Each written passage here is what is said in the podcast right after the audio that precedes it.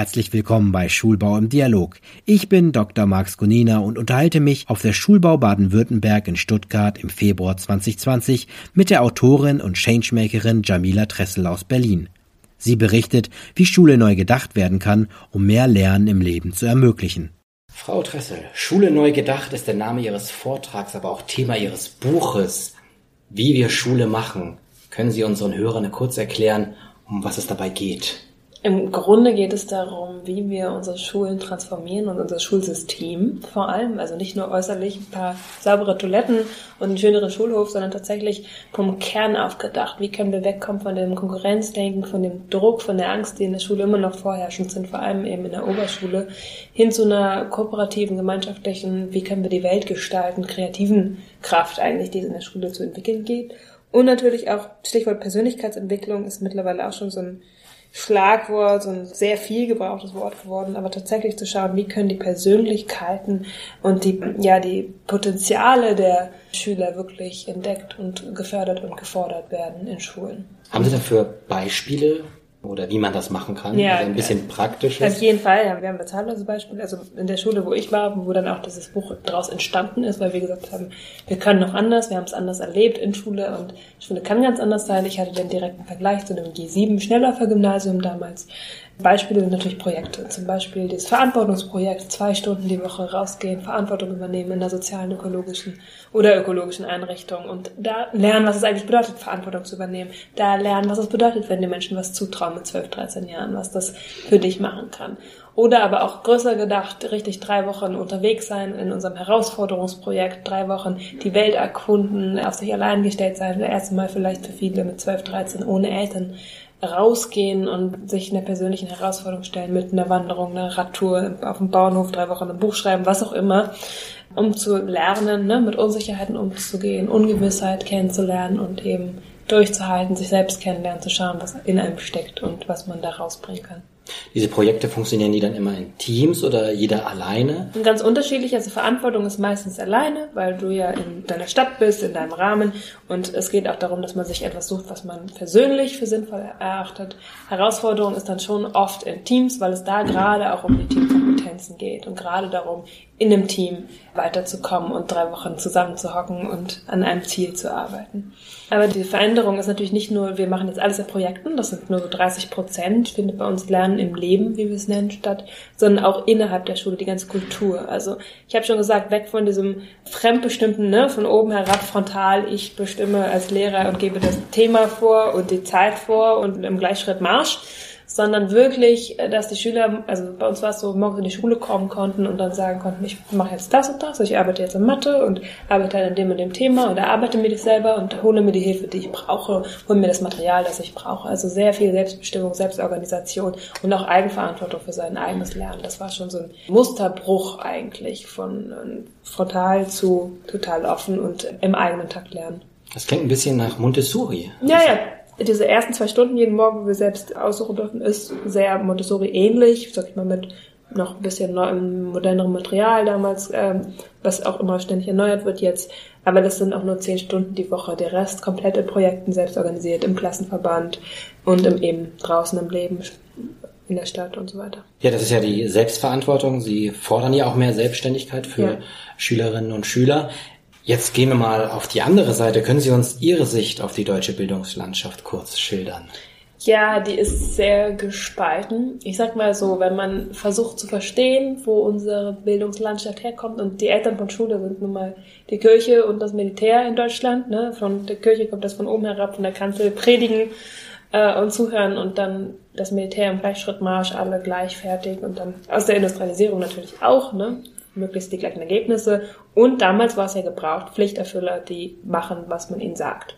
Heute, wenn ich mir die Welt so angucke, wir stehen vor riesen Herausforderungen. Wir brauchen Leute, die da neue Blickwinkel drauf haben, die neu dazu denken und neue Lösungsansätze, äh, also richtig kreative Köpfe, Innovat Innovatoren sozusagen, brauchen wir. Und da bereitet die heutige Schule einfach noch nicht drauf vor. Also das Bildungssystem ist noch sehr stark auf, auf die Vergangenheit ausgerichtet und noch sehr wenig auf die Zukunft. Und die Zukunft ist aus meiner Sicht nicht nur Digitalisierung. Weil das ist eine wichtige Komponente, eine wichtige Komponente, ein wichtiger Diener, sage ich mal, auch für äh, zum Beispiel Unterrichtsgestaltung, wenn man das überhaupt noch braucht, Unterrichten. oder ob man nicht viel lieber Lernen und Begeisterung äh, reinnehmen kann.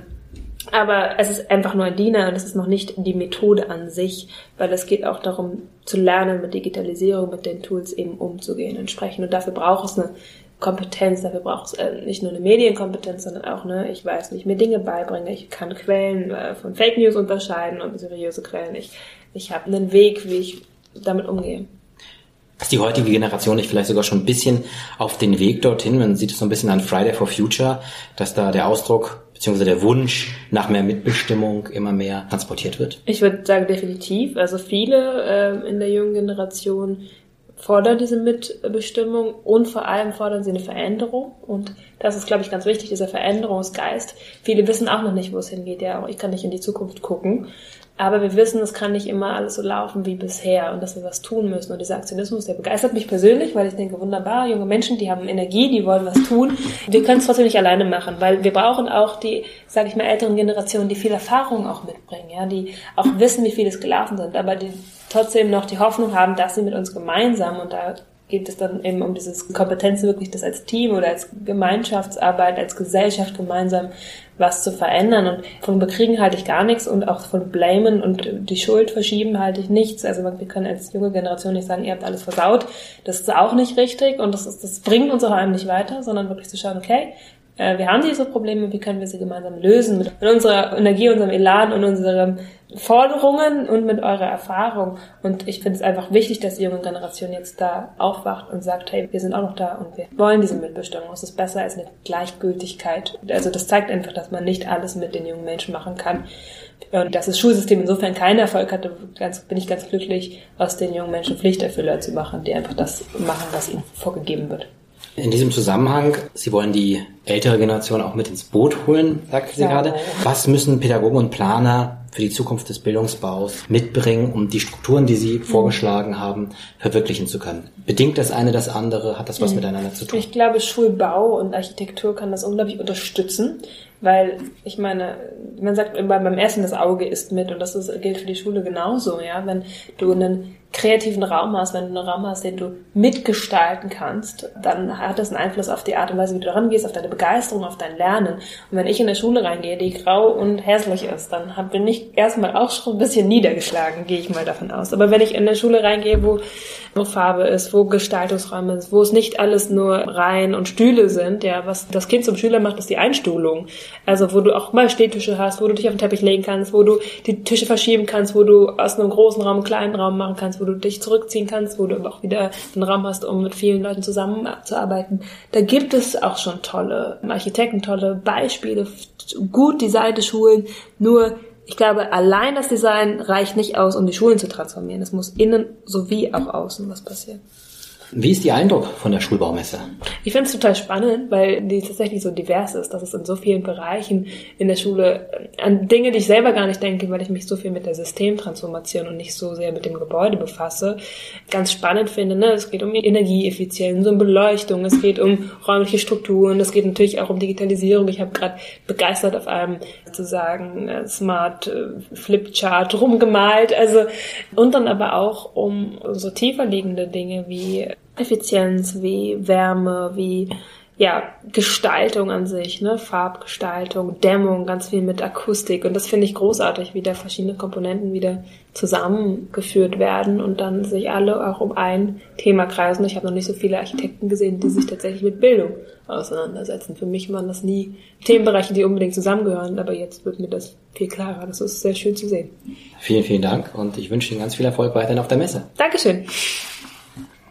Schulbau im Dialog ist ein Podcast des Kubus Medienverlags. Wir informieren über neue bauliche und pädagogische Konzepte für Kita, Schule und Campus. Mehr zum Schulbaumagazin und den Schulbaumessen finden Sie auf www.schulbau-messe.de.